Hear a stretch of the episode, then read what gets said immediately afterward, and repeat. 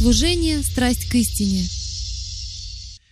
Сегодня мы продолжим то, что начали на прошлой неделе, а именно углубляться в изучение еврейского алфавита. Мы быстро повторим пройденное для тех из вас, кого здесь не было, а затем с этого места будем двигаться дальше. Но прежде чем это сделать, все ожидают.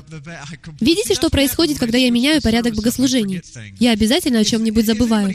Есть ли здесь пришедшие впервые? Если вы гость, вы пришли в первый раз, то не могли бы вы поднять руку? Не знаю, есть ли здесь такие. Кто-нибудь, кто пришел сюда впервые? Вы здесь впервые? Мы рады, что вы сюда пришли. Откуда вы, сэр? Вы с ней?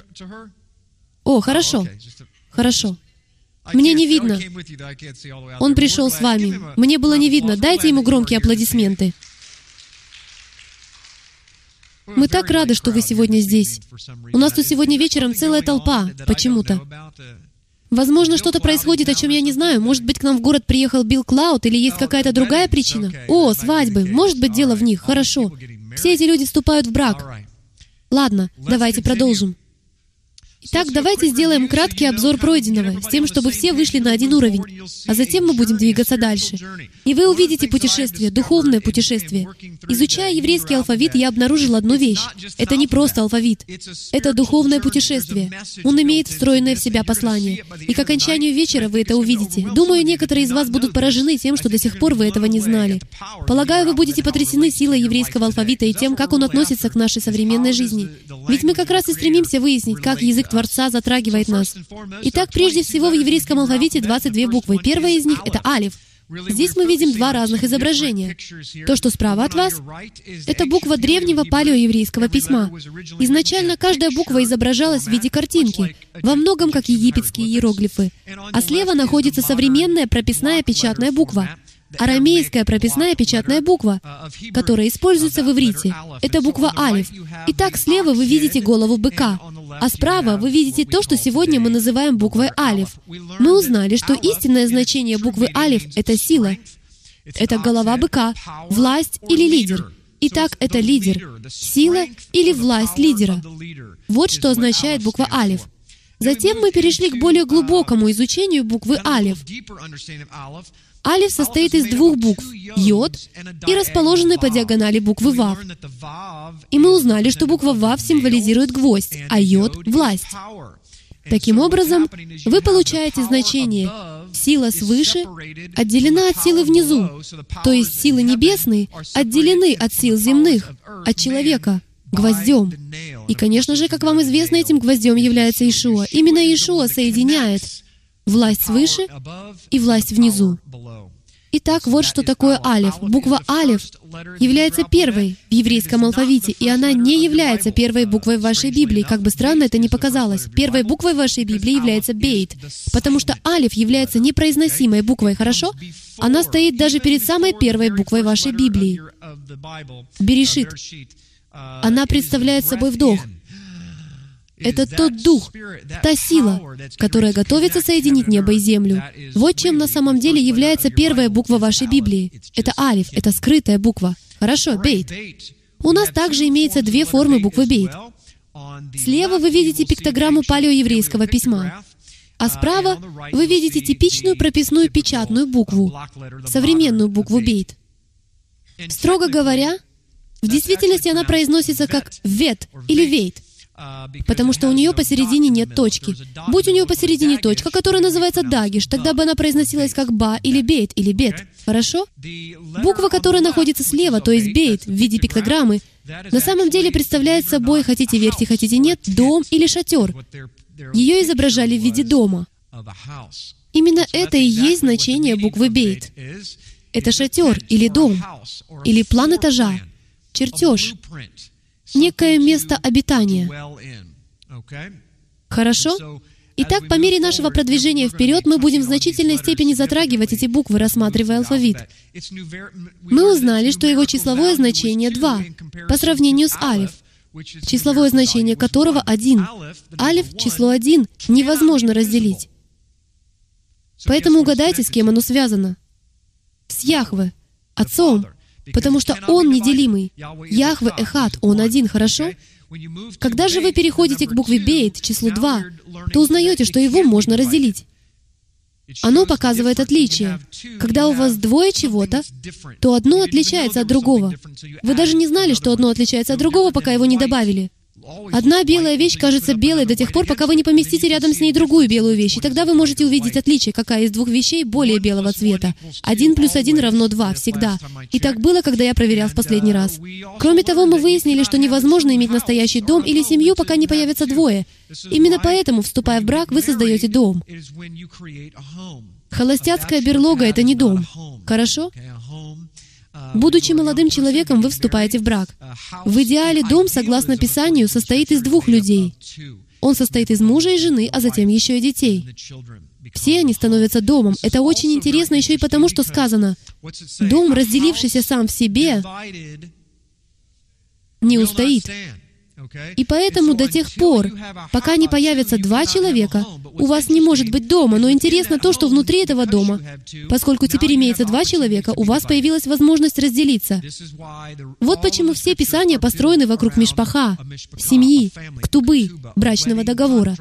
Это инструкции, изложенные от бытия до откровения относительно того, как управлять домом, с тем, чтобы он стал алев,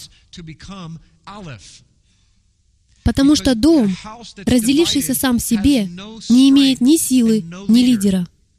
Если же у вас есть сила истинного лидера, которая связана с Яхве, и Алиф, и которая действует так, как ей следует, муж, который действует так, как ему следует, тогда эта сила будет проистекать через дом, и он станет Эхат. Итак, по мере нашего рассмотрения еврейского алфавита, вы увидите, что каждая буква не является автономной.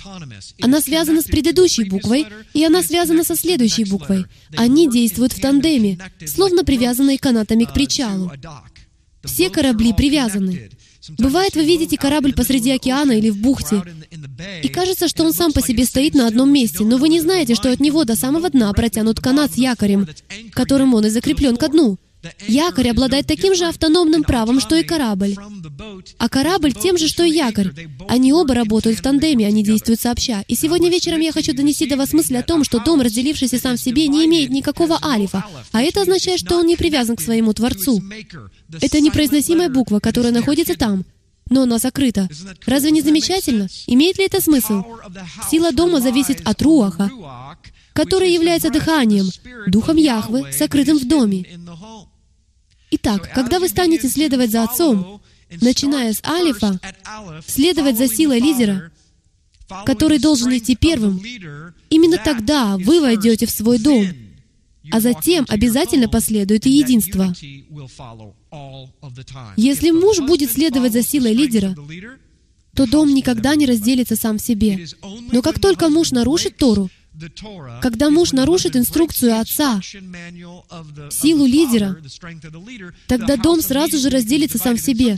А иногда он даже не знает об этом в течение многих месяцев, пока те семена не начнут всходить и на поле не вырастут плевелы.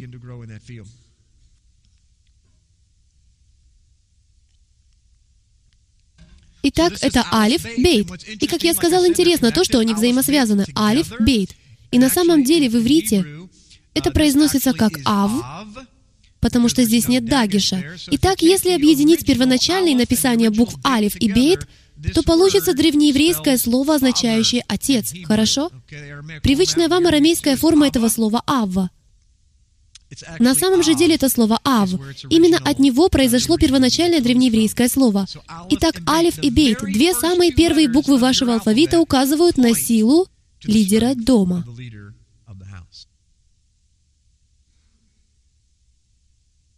Что значит отец? Сила лидера дома. А чем являетесь вы? Вы храм Духа Святого. Вы храм Руаха Кадеш. Кто обитает в храме? Руах. Руах. Сказано, Бог есть Дух. Элохим есть Руах. Итак, у вас есть Отец. Первые две буквы еврейского алфавита были посеяны в вас. Они посеяны в вас. Итак, мы изучим больше, чем просто алфавит. Вы узнаете, почему они существуют. Почему слово «отец» начинается с этих двух первых букв. Ведь это могли быть какие угодно другие буквы еврейского алфавита, но он начал с первых двух. Потому что он показывает вам тем фактом, что есть две буквы, которые составляют слово «отец», и что оно само по себе является домом. Потому что число 2 сразу же указывает на букву «бейт», которая связана со словом «дом». Отец связан с домом и обладает властью или силой в своей деснице. А это, кстати, пиктограмма этой формы. Это сила лидера шатра или дома. Отец является опорным шестом для шатра. Ведь что держит шатер? Опорный шест. Хорошо? Итак, вот кто такой Отец. Отец — это сила дома, сила лидера. Итак, а теперь давайте перейдем к букве Гимель.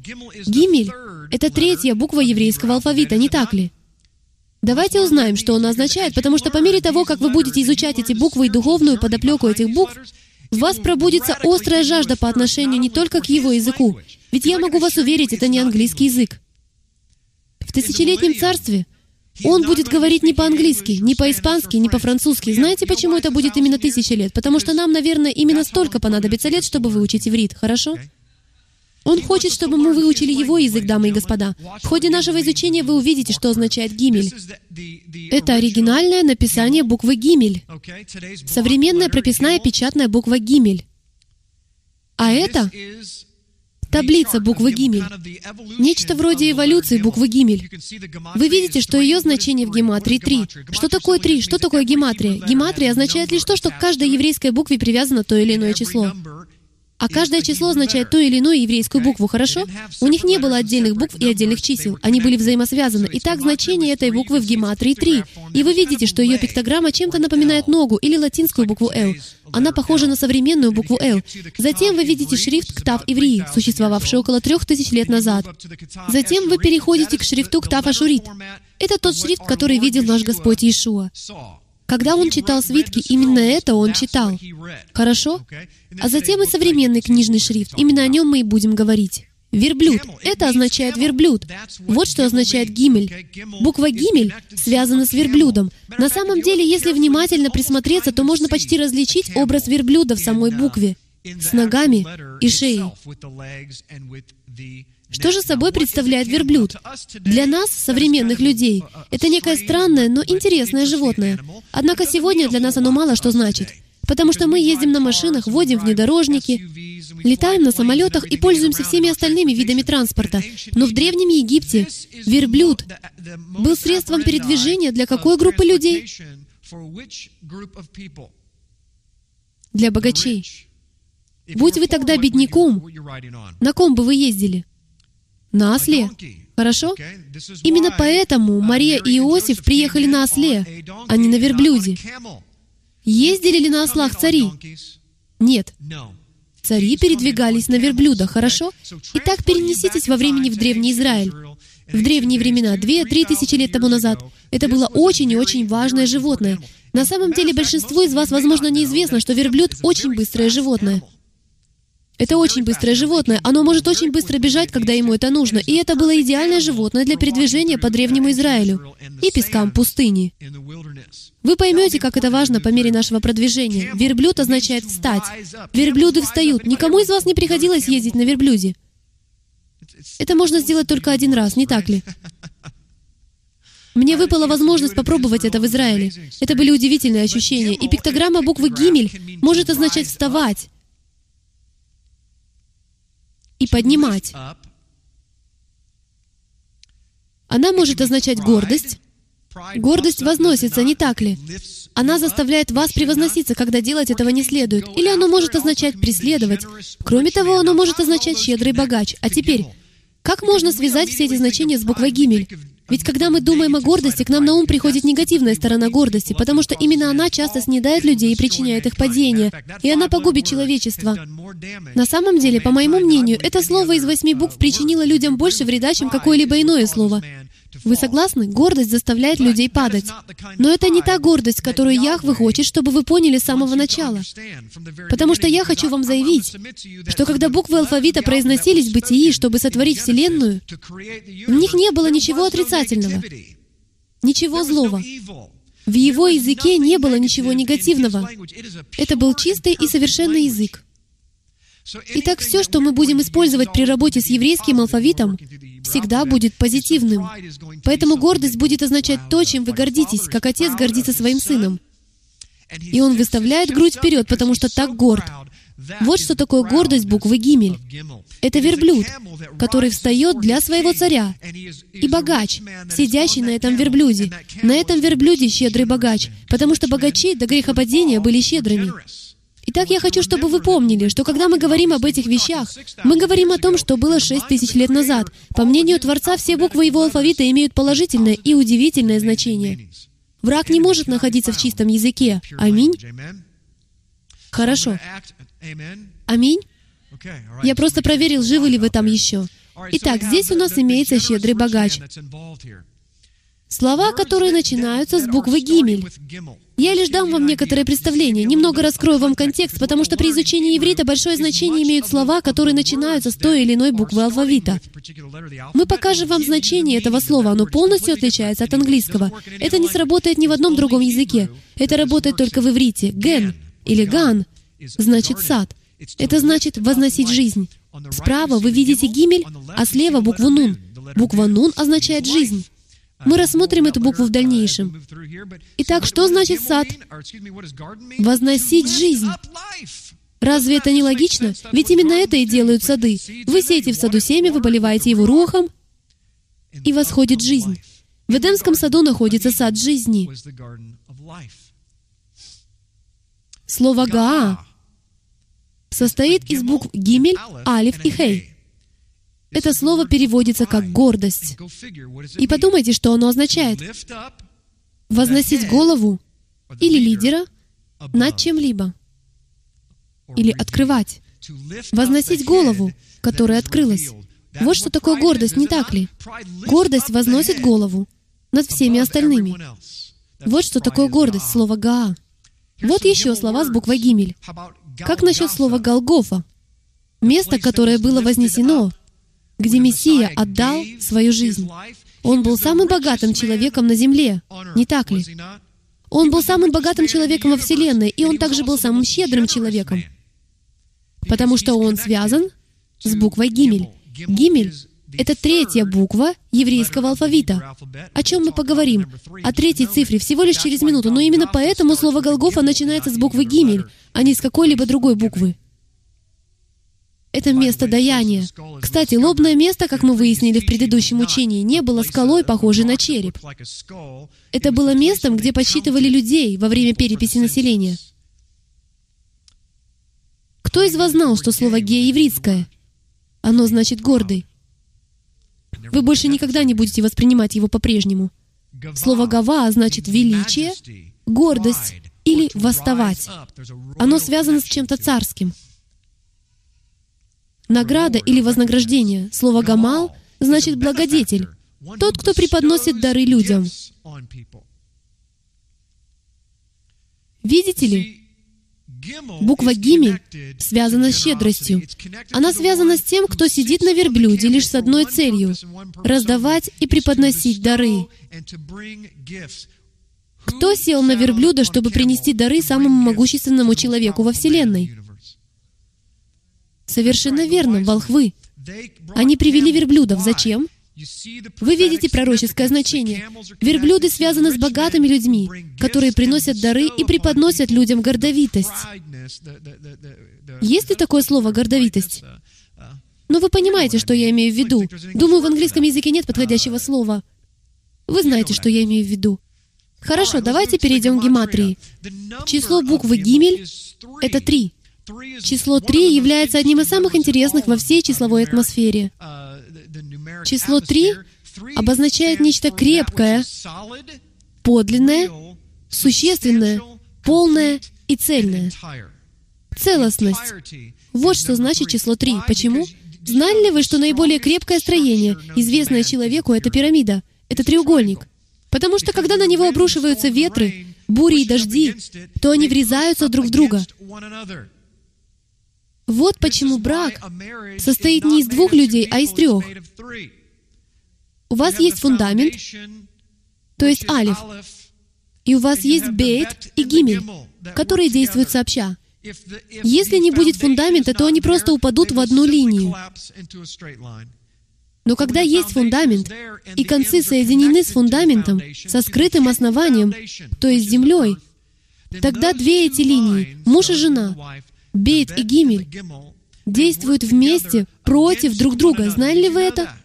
Поэтому, когда муж и жена действуют сообща, то, по сути, они работают друг против друга, каким бы странным это ни показалось.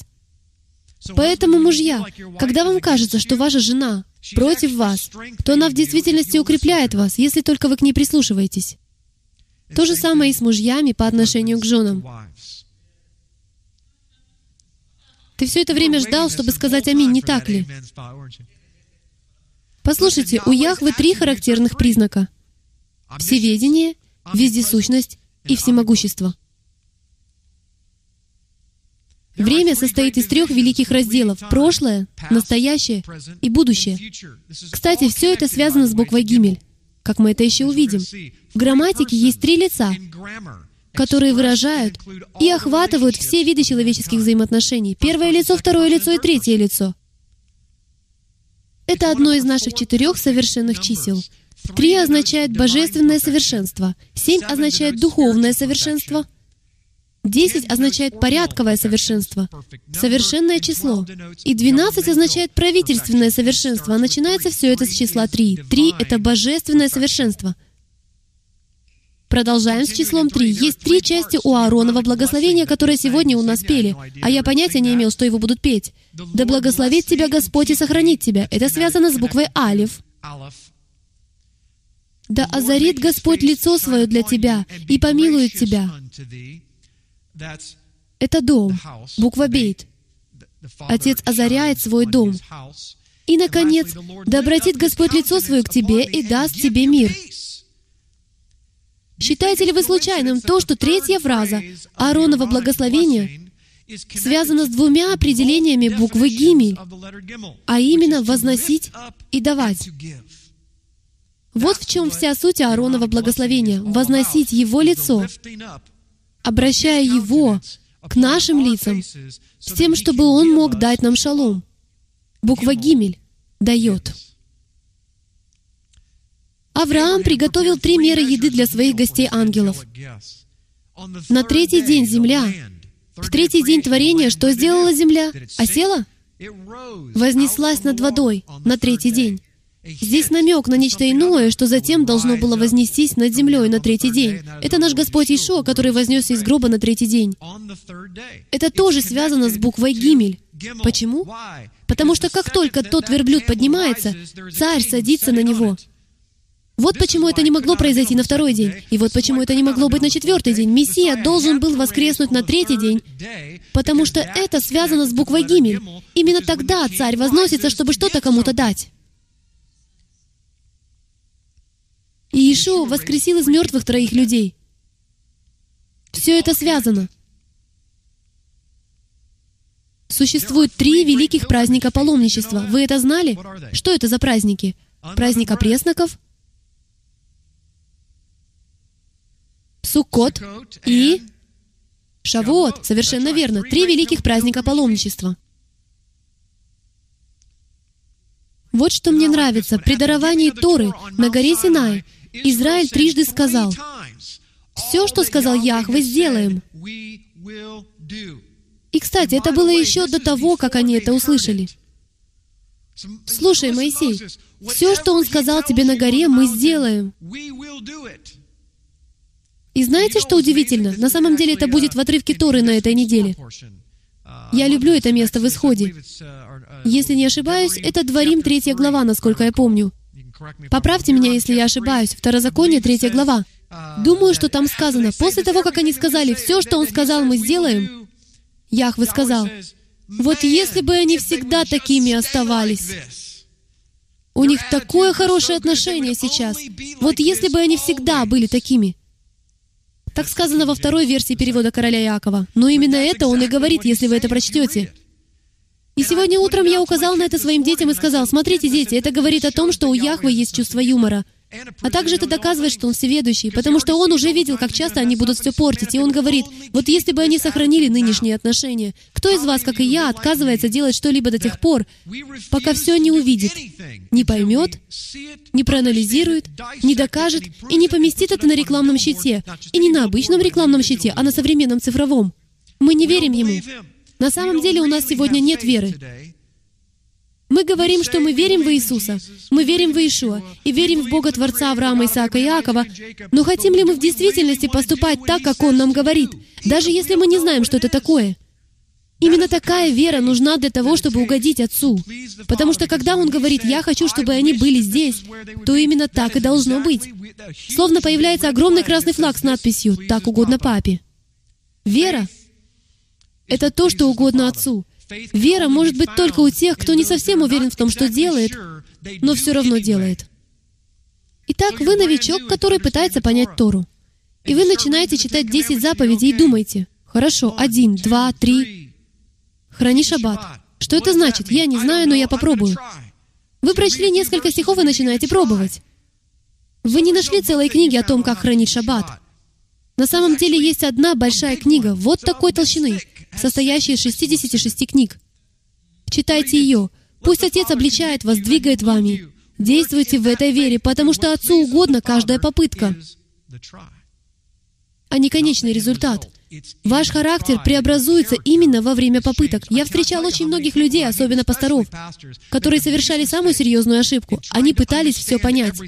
Потому что им кажется, что если они стоят на этой сцене, то они должны все понимать, с тем, чтобы вы, друзья, не подумали, будто мы не знаем, о чем мы говорим. Истина заключается в том, что я не знаю, о чем я говорю. Я не хочу знать, о чем я говорю. Я лишь хочу, чтобы Отец говорил через меня и учил вас так же, как Он учит меня самого. Есть ли в этом смысл? Вы никогда не узнаете. Те из вас, кто обучает своих детей на дому, вам это известно. Сколько мам, обучающих детей на дому, говорят, «Как я буду учить своих детей математическому анализу?» Все мы проваливали математический анализ в средней школе, поэтому какая разница, если это случится в домашнем обучении? Не так ли? Делайте это, обучаясь этому. Обучайтесь этому, делая это. Не заботьтесь о завтрашнем дне. У него хватает своих забот. Заботьтесь о дне сегодняшнем. Учите, обучаясь. Я никогда не забуду, как я однажды был в городе Денвер, штат Колорадо. Нет, в Колорадо-Спрингс, в миссионерской поездке много лет тому назад. Мне тогда было 16 или 17 лет. Я отправился в трехнедельную миссионерскую поездку и работал там в составе молодежной группы. И один молодой человек принял спасение на одном из собраний на той неделе. Он ничего не знал. Он никогда в жизни не читал Библию. Он знал лишь молитву, в которой я его повел, когда привел его к Мессии. На следующий день мы отправились на блошиный рынок. У них там в Колорадо-Спрингс есть потрясающий огромный блошиный рынок. Мы ехали в машине к тому блошиному рынку, нет, надо же, прошло 25 лет, и я неверно рассказываю эту историю. Он спасся в машине по дороге на блошиный рынок. Мы остановились на обочине, он принял Мессию, и уже через несколько минут мы ехали дальше к блошиному рынку. Когда же мы приехали на блошиный рынок, то проходили мимо киоска, в котором находились мусульмане. И этот парень, не зная ничего лучше, что он сделал? Он встал прямо передо мной и начал проповедовать им Евангелие.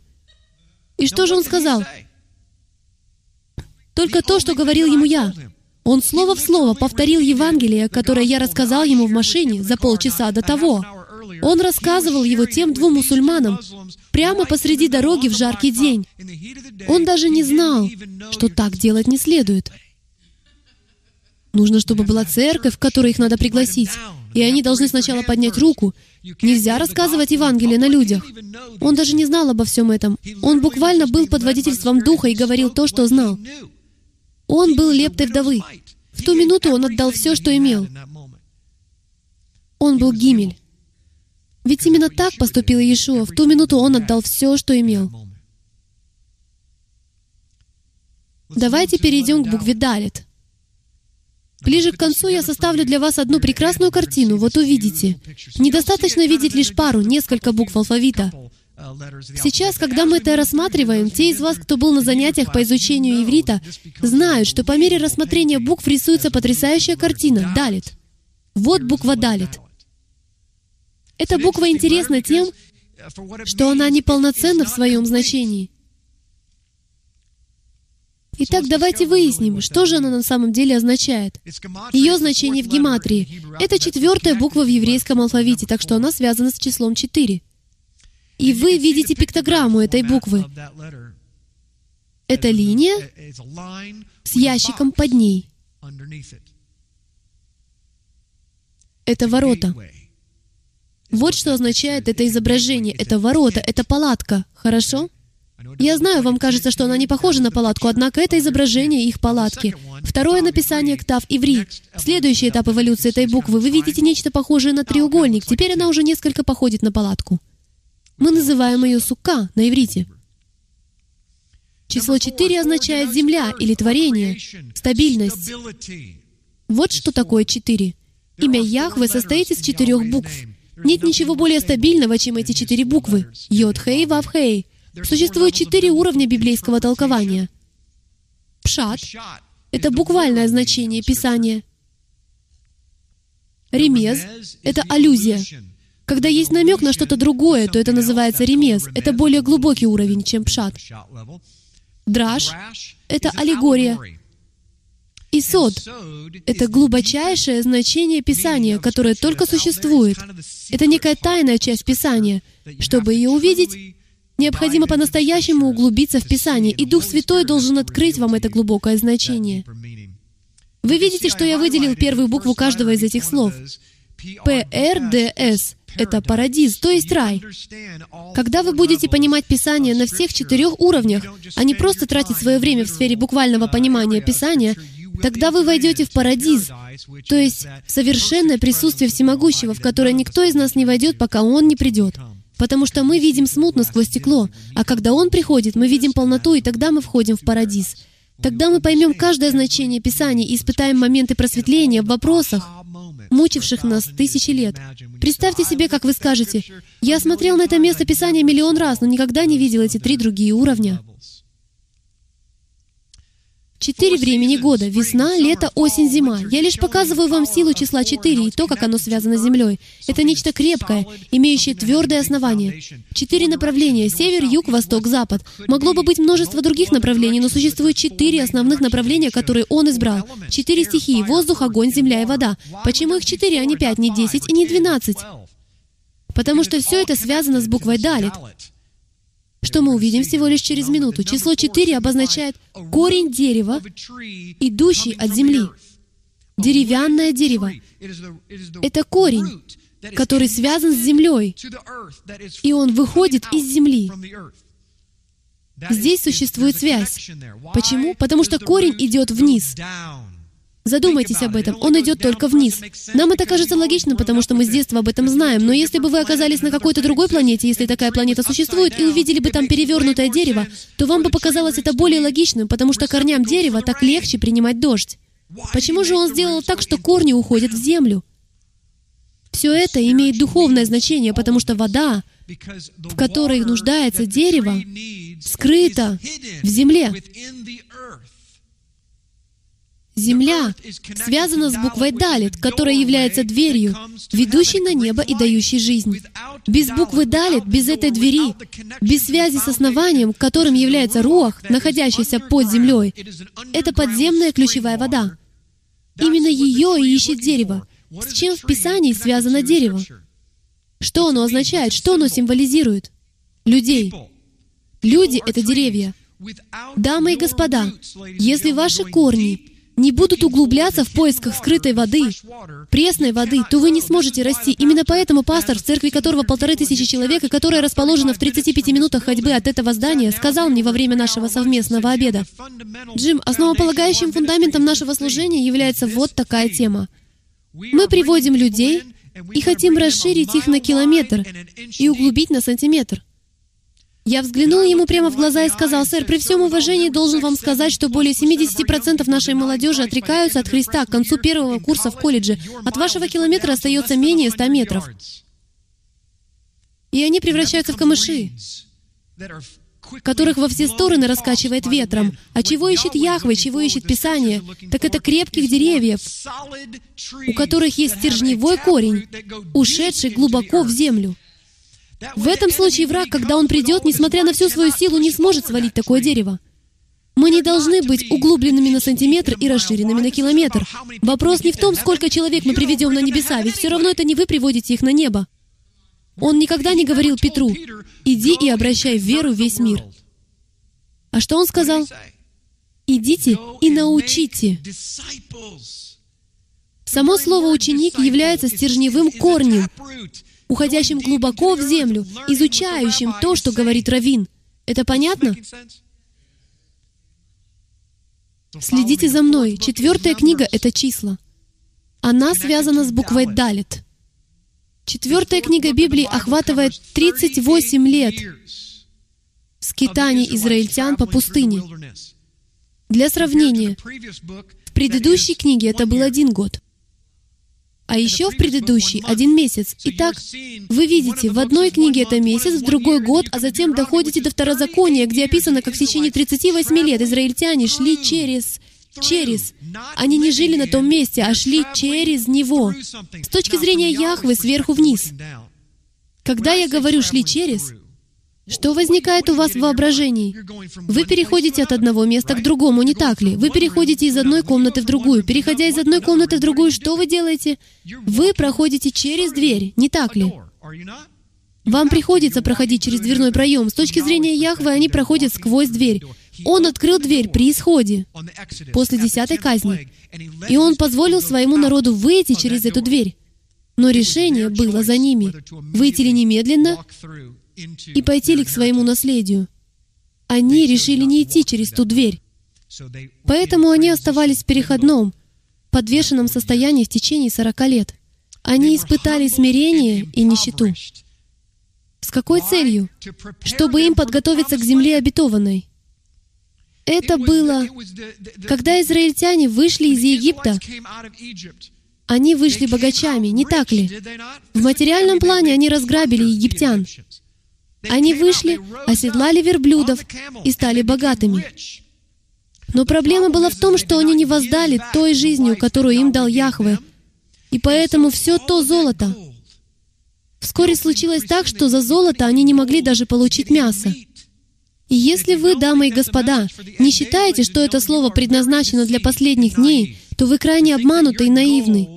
Не думайте, что ваше золото спасет вас в последние дни, потому что все золото, поступившее от египтян, половина из них в конце концов проглотила его у горы Синай. Еда. Вот что было важным для них в последние дни.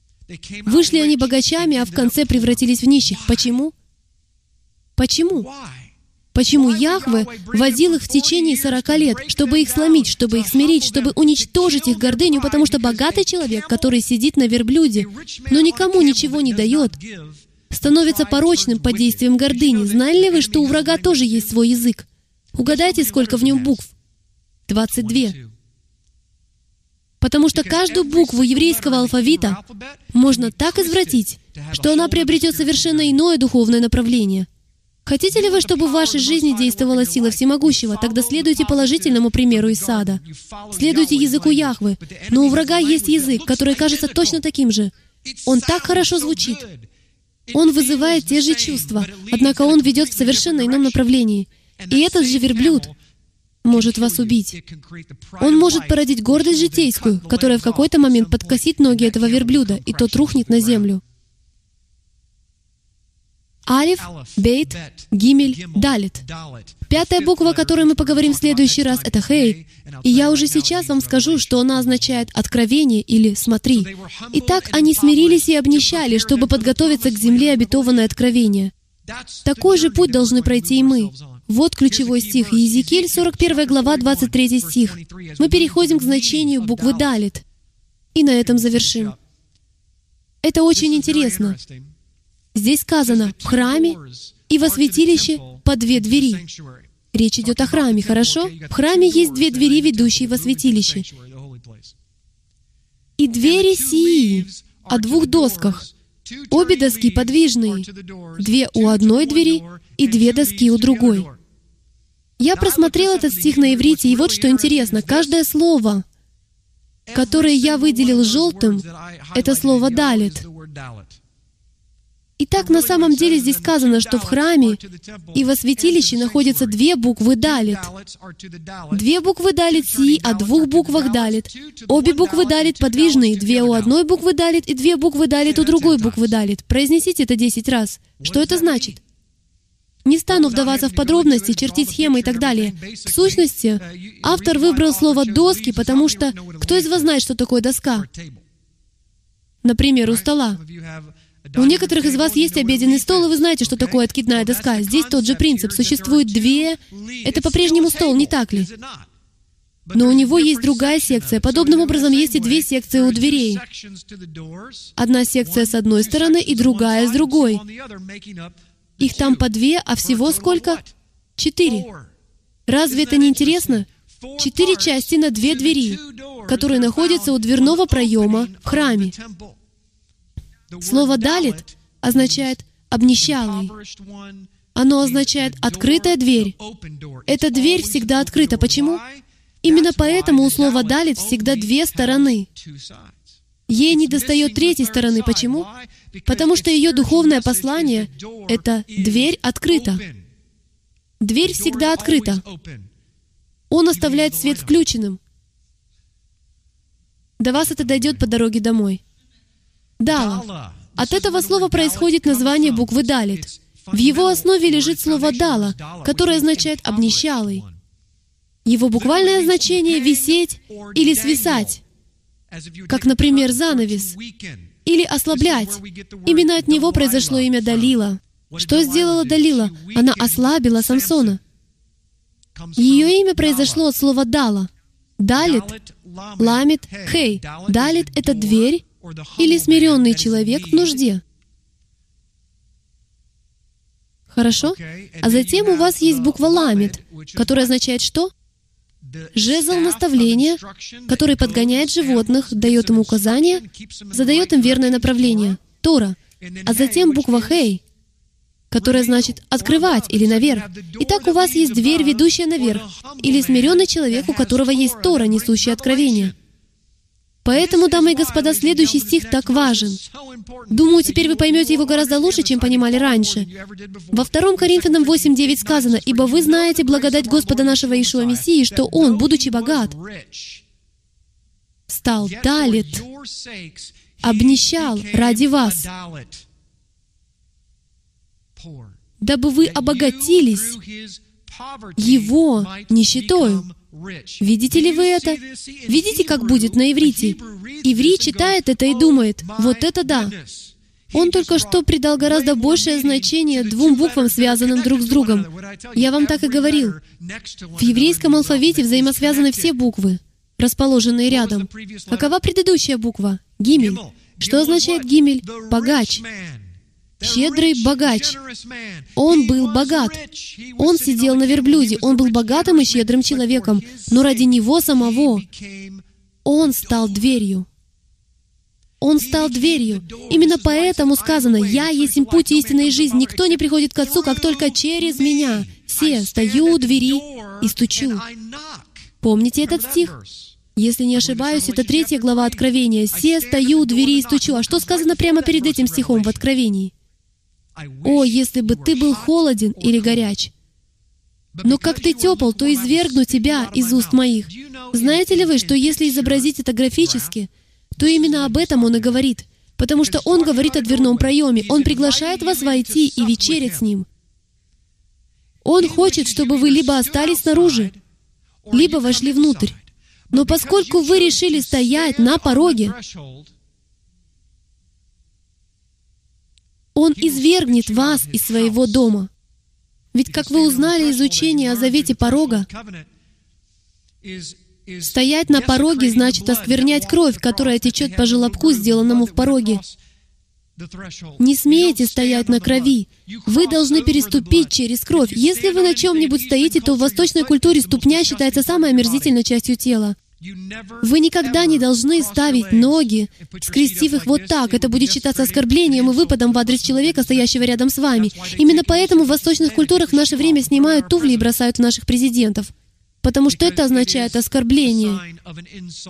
И Иешуа обнищал. Он стал нуждающимся, обедневшим, нищим человеком.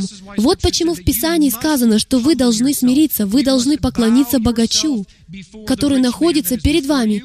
Потому что если вы не поклонитесь этому богачу и не смиритесь перед тем, кто предлагает себя в жертву за вас, то не сможете перейти к следующей букве, которая означает «откровение».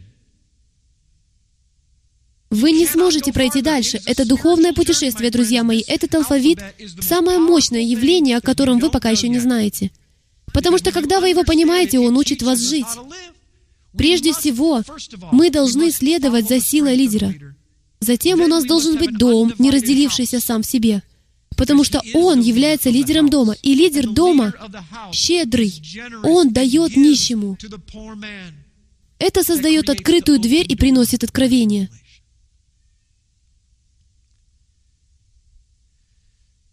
Когда-нибудь я все же услышу аминь. Я слышал вас, ребята, в интернете, спасибо. Далит. Буква Далит — это дверь смирения, покаяния, самоотверженности и самоотречения. Вот что значит Далит. Это обнищалая душа в нужде. И как я уже вам читал, Откровение, 3 глава, 16 по 20 стихи. Вы можете прочитать их самостоятельно о том, как Он стучит в дверь вашего сердца. Далит — это та дверь, если сегодня вам необходим прорыв в вашей жизни. Сколько раз мы слышали учения и проповеди по всему миру, в большинстве из которых, как нам кажется, говорится о процветании. Те, кто говорят о процветании, в каком-то смысле правы, но в целом они извратили это понятие. Помните, я говорил вам, что враг использует тот же язык, но извращает его.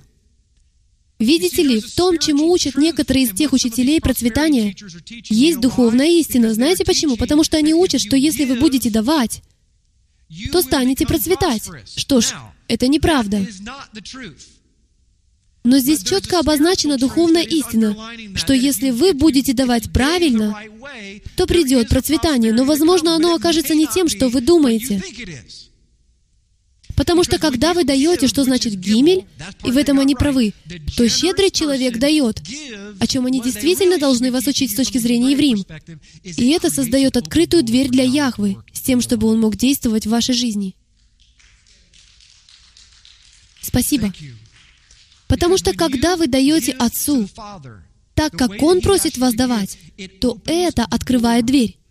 К чему бы он не хотел привести вас через эту дверь, что бы ни находилось на той стороне, то и есть процветание. Процветание определяется не тем, в каком большом доме вы живете, какой костюм вы носите, в какой машине вы ездите. Процветание определяется тем, сколько вы даете. И все, что Отец вам дает, это и есть ваше процветание. У даяния может быть миллион разных проявлений. Дамы и господа, мы не сможем принять в свою жизнь прорыв и откровение, пока не научимся быть по-настоящему щедрыми и давать как богачи, которыми мы уже являемся. Позвольте привести вам пример.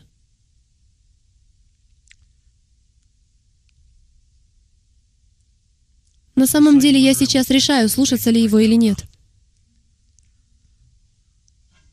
Да, Ава. Я выпил воды, потому что собираюсь сказать вам то, что Отец положил мне сейчас на сердце. Некоторые из вас, или даже все находящиеся в этом зале, у кого есть свой дом, или даже если его у вас нет, приглашали кого-то к себе на обед, или сами обедали в каком-то другом месте, и вы говорили, встретимся на обеде в полвосьмого. Что происходит, если этот человек приходит в полдевятого? Что вы при этом испытываете? Вам знакомо это чувство, когда моя жена, моя жена потрясающе готовит, и она замечательная хозяйка. И когда мы приглашаем кого-то на обед, она такой человек, что раз я сказал ей полседьмого, то в полседьмого обед уже готов. Она всегда ждет Джима Стейли. Но что, по-вашему, испытываешь, когда ты приготовил для кого-то обед, а этот человек опоздал на час, и он заходит, даже не извинившись? «Вот, я пришел, так рад тебя видеть!» И каждый из присутствующих в этом зале знает таких людей. Можно я вам кое-что сегодня скажу откровенно? Вам нужно услышать правду. Если вы смотрите нас в интернете, то и вам это надо услышать, потому что вас это тоже касается. Многие из вас настолько заинтересованы в начале книги, что опаздывают на обед каждую неделю. Вас не интересует поклонение Отцу. Вы не заинтересованы в том, чтобы Шака упасть ниц перед Отцом, покорившись Его воле, и узнать, что Он хочет сказать вашему сердцу. Вы заинтересованы в том, чтобы узнать, что у Него в мозгу, а не в Его сердце. И те из вас, кто опаздывает на час в интернете, позвольте мне мягко вас наставить, ободрить и, осмелюсь сказать, упрекнуть вас в том, что вы не хотите узнать, что на сердце у Отца. Это приходит только во время поклонения, дамы и господа. Именно поэтому ангелы поют «Асана Вышних» 24 часа в сутки, и их не интересует, чему он может их научить. Их интересует поклонение Ему, потому что Он достоин. В книге Откровения вы не увидите занятий по изучению Торы. Вы видите, как мужчины, женщины и ангелы поклоняются своему Творцу всем, что у них есть. Если в христианстве есть хоть одна правильная вещь во время воскресных служб в церквях, то это их умение поклоняться. Они не спешат узнать то, что знает Отец. Но они познают Его сердце, они хотят узнать, каково сидеть в присутствии всемогущего Бога. Поэтому неудивительно, что они видят больше чудес, чем видим мы в движении еврейские корни. Потому что чудеса происходят не благодаря тому, сколько вы всего знаете. Чудеса происходят в зависимости от того, сколько у вас веры. Может быть, они не понимают начало книги. Может быть, им даже нелегко понять и конец книги. Впрочем, мне и самому трудно понять всю книгу. Но есть одно, чему я научился у своих братьев-христиан. Они понимают веру, а мы — нет. В христианской церкви это считается довольно плохим, если они опаздывают. Вот что я заметил в движении «Еврейские корни», потому что я могу видеть онлайн-статистику. Те из вас, кто смотрит нас в интернете, отходят в сторону, чтобы приготовить обед. Вы делаете, что хотите. Вы делаете все, что хотите во время поклонения, потому что вы не заинтересованы в том, чтобы поклоняться Творцу в собственном доме. Вы заинтересованы лишь в том, чтобы услышать, что я буду говорить. И могу ли я сказать, как вам не стыдно, ведь то, что могу сказать я, не идет ни в какое сравнение с тем, что может сказать Он. Не обижайтесь, пожалуйста, но примите это как слово от Отца. Он так расстраивается, когда каждую неделю рассылает приглашение на обед, а мы в шаббат, когда мы больше ничем не заняты, не можем прийти сюда заранее или даже вовремя. Итак, позвольте ободрить вас, особенно тех, кто смотрит нас в интернете. Я бросаю вам вызов. Приходите заранее. Покажите пример своим детям. Подключите интернет к телевизору или включите полноэкранный режим на компьютере и ведите себя так, будто вы сидите на одном из стульев в нашем зале. И поклоняйтесь, и падайте ниц, и подключайтесь к тому, что делает Отец. Возможно, Он обратится лично к вам, как на этой неделе Он обратился лично ко мне. Я знаю, что есть миллион дел. Пусть вас это не вгонит в депрессию, а наоборот воодушевит. Пока вы не отдадите Отцу то, что принадлежит Ему по праву, не только своими приношениями, но и всей своей жизнью, у вас никогда не будет открытой двери. Некоторые из вас вообще никогда не слышали голоса Бога живого, ни разу. А вы когда-нибудь пытались? Отдаете ли вы Ему то, что по праву принадлежит Ему? Ведь лишь когда вы отдаете Ему свою жизнь, Он открывает дверь с небес и изливает свой голос и все, что Ему сопутствует. Некоторым из вас так и хочется сказать «Аминь». Давайте же, скажите «Аминь».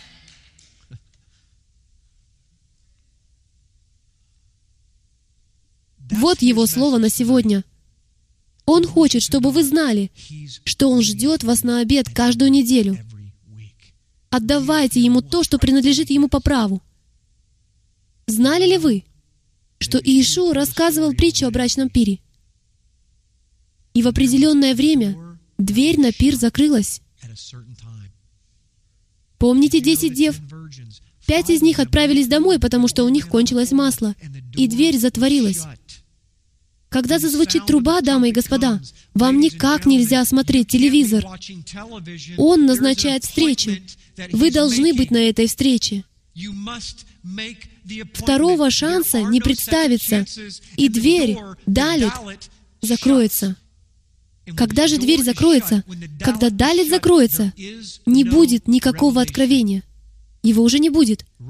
А как только закончится откровение, придет Мессия. Это последняя книга. Аминь. Давайте рассмотрим несколько слов, содержащих букву «далит». «Дамут» значит форма или подобие, или тип. Оно связано с буквой «далит», открытой дверью. «Даат» значит знание. Одно из десяти основополагающих характерных свойств Яхве — это даат, и это скрыто. Да-а значит знать.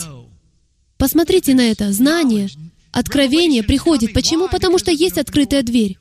Дома, слезиться или плакать. Домам значит молчаливый или тихий. Только когда вы храните молчание и тишину, обычно во время хвалы и поклонения, есть время для того, чтобы танцевать, и есть время для того, чтобы хранить тишину и молчание, чтобы что-то услышать. Если вы танцор, если у вас это выражается таким образом, вам не всегда следует танцевать. Пусть это будет словом от Яхвы для вас. Убедитесь в том, что вы танцуете именно для Него, а не просто потому, что вам нравится танцевать. Если вы действительно исполнены Руаха и водимы Его Духом, то иногда вам следует сидеть и слушать, потому что Он говорит. Бывает, царь хочет, чтобы вы танцевали перед ним, а иногда царь хочет, чтобы вы присели и поклонились перед ним. Я призываю вас спрашивать у царя, когда вы сюда приходите, что ты хочешь, чтобы я сделал? Будьте открыты, ведь он царь. Дала, вешать, висеть, висячий. От него происходит слово «далит», открытая дверь, которая висит. Быть дал, бедным, слабым, бессильным. Когда вы бессильны и слабы, тогда что сказано в Писании? Он возносит вас, и вы становитесь сильным. Еще несколько ключевых слов с буквой «далит». «Дан», «далит», «нун». Дверь жизни. Это слово «дан», «судья». Судья может объявить жизнь или... Помните, я говорил вам, что враг использует тот же язык, но с другими результатами. Или он объявляет смерть. То же самое слово. Вот почему слово «дан» часто неправильно понимают в Писаниях. Дело в том, что колено Данова — это единственное колено, которое не упоминается в книге Откровения и так далее. Наверное, именно из этого колена придет Антихрист. Это то же самое. Послушайте, это колено от Яхвы, название которого означает «дверь жизни». Но угадайте, какой символ есть у колена Данова? Весы. Потому что они могут склоняться в ту или иную сторону. Некоторые из характерных особенностей слова «дан» могут склоняться в любую сторону. Это может быть сила жизни, либо сила смерти. «Дан» означает «кровь». Далит, мем, дверь хаоса. И знали ли вы, что дверь воды, дверь, которая приносит воду, вода все смывает и порождает жизнь, что является следующей буквой после мем? А это слово «Адама», которое означает «почва» или «грунт». Хорошо? От земли. И здесь вы видите, что внутри слова «Адама» заключено слово «дам», которое означает «кровь». Слово, которое мы только что рассмотрели, «далит», «мем», «далит», «мем», прямо посередине. «Алиф», «далит», «мем», «хей». «Адама» означает силу лидера, который открывает дверь, несущую воду, которая приносит откровение. Вышла. А также означает красный. Кроме того, здесь есть слово «Адам», «Алиф», «Далит», «Мем». Это Адам. Все это происходит от почвы. Итак, вот с чего начинается наше путешествие, и вот на чем оно заканчивается сегодня вечером. Вот эти первые четыре буквы еврейского алфавита. Они рассказывают нам о духовном путешествии. И я готов поспорить, что это раскрывает вам ваше путешествие. Ваше путешествие начинается с понимания силы лидера, с алиф, того, кто имеет рога жертвенника. Для вас это должно нечто означать. Почему они должны были прикасаться к рогам жертвенника? Потому что у рогов жертвенника они просили о милости, потому что им, как и в Рим, было известно, что рога жертвенника жертвенника связаны с первой буквой еврейского алфавита, то есть алиф, которая означает сила или власть лидера, который имеет право вас погубить или помиловать. Мы следуем за силой лидера. Он является домом. Дом, разделившийся сам в себе, не устоит. Поэтому эхат, брачный договор, китуба, действует в единстве от алиф. И от этого алиф мы имеем силу лидера дома. Это богач, который гордится тем, что он дает щедро обнищалым беднякам, чтобы могла появиться открытая дверь. Люди — это четыре буквы. Всего четыре. А всего 22 буквы и пять конечных букв. И весь алфавит значит все. Вселенная создана из этих 22 букв. Ваша жизнь создана из этих 22 букв. Знали ли вы, что ваша ДНК связана с еврейским алфавитом? Каждая частичка ДНК связана с той или иной буквой. Одна часть ДНК соответствует одной букве еврейского алфавита.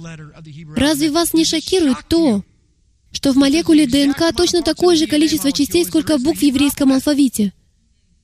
Потому что ваша жизнь построена из его языка. Вот почему древние говорили, если он умолкнет, Вселенная погибнет. Ведь единственным, что держит ее в целости, является чистота, с которой звучит его голос, даже сейчас. Именно поэтому он никогда не перестает говорить.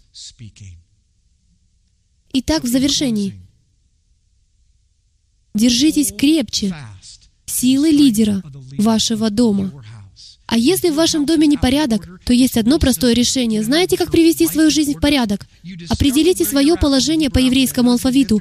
Если вы были на моих занятиях, то вы точно знаете, о чем я говорю. Чаще всего загвоздка происходит на букве «тет». Найдите то место, которое вы занимаете в еврейском алфавите а затем начните двигаться в обратном порядке, пока не обнаружите, где вы совершили ошибку. Это ответ для каждого человека. Этот алфавит является буквально вашей жизнью, просто вы об этом пока еще не знаете. Вам нужно лишь познакомиться с этим алфавитом, а затем выяснить, где вы находитесь. Вот моя проблема. Это негативная сторона данной буквы, а это позитивная сторона. Вот проблема, которая есть в моей жизни. Она связана с негативной стороной этой буквы. Вот где я нахожусь, а ошибка находится за две буквы до этой. Вот где я должен измениться. Вы меняетесь на этой букве, и затем, как в домино, все складывается в ровную линию. Теперь вам нужно начать все сначала, отправишься в следующей части той буквы. Какая следующая буква? Вы должны обратиться к той букве. Как только вы исправили на ней, то переходите к следующей букве. Итак, примите силу лидера дома и будьте щедрыми, дамы и господа, потому что в движении еврейские корни мы не получим откровения до тех пор, пока не станем щедрыми, и это правда. Это движение не распространится по всему миру, мы не донесем это послание до народов, пока народ Божий, остаток, не пробудится, не очнется и не признает, что Бог, которому он служит, не является прижимистым, скупым Богом. Он щедрый, великодушный Бог, готовый дать вам все, в чем вы нуждаетесь. Если только вы отдадите Ему свою жизнь, Он откроет дверь и принесет откровение. Давайте помолимся, встаньте со мной. И молитесь, пожалуйста, со мной в интернете. Отче, я так благодарю Тебя за то, что Ты сила, Ты наш лидер, Ты все, Ты Алиф и Тав, Ты Альфа и Омега. Ты — начало и конец. Если бы мы только знали все буквы, которые находятся посередине, мы бы поняли, как Тебе служить. Отче, смири нас, потому что мы превратились в людей на верблюдах с зажатыми кулаками. Мы отказываемся помогать обнищалым. Мы отказываемся, Боже Отче, исполнять свое предназначение, а именно быть светом для народов чтобы все то, что Ты так щедро дал нам, как гимель, которым Ты являешься, было для того, чтобы мы смогли дать это кому-то другому, чтобы открыть дверь, чтобы принести откровение в нашу жизнь.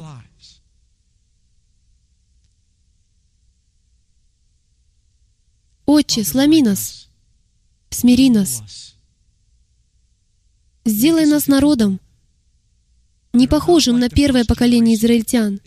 Я отказываюсь, Отче, бродить по пустыне в течение сорока лет. Я молюсь всем, что есть во мне, Отче. Прости меня также и за мой грех. Ведь я и сам был по ту сторону забора, где я ничего не давал Тебе, никоим образом. «Отче, я отказываюсь 40 лет бродить по этой пустыне. Этот мир должен познать Тебя и Твои инструкции, чтобы они освободились, и чтобы пришло их откровение.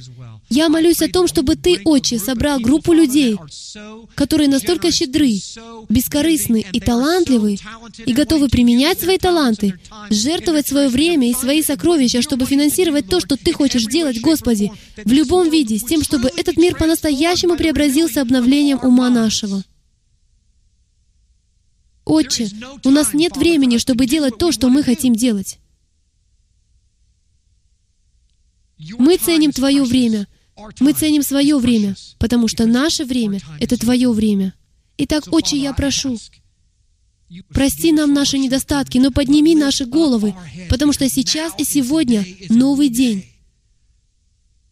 Обнови наш разум, чтобы мы любили Тебя всем, что есть внутри нас чтобы мы правильно расставили свои приоритеты, чтобы мы любили своих жен, чтобы мы вкладывали своих детей. Да как мы смеем, как отцы, не проводить время со своими детьми и не учить их шма? Мы произносим эту молитву, мы читаем ее, но живем ли мы согласно ей? Отче, помоги мужьям быть такими, какими они призваны быть, и помоги женам отвечать взаимностью на эту любовь. Дай нам быть домом, не разделившимся самим в себе. И дай нам отдавать этой земле так, чтобы они умоляли о том, чтобы узнать то, что знаем мы. Пусть наша любовь идет впереди нас. Дай нам отдавать ее так, словно другой возможности уже никогда не будет.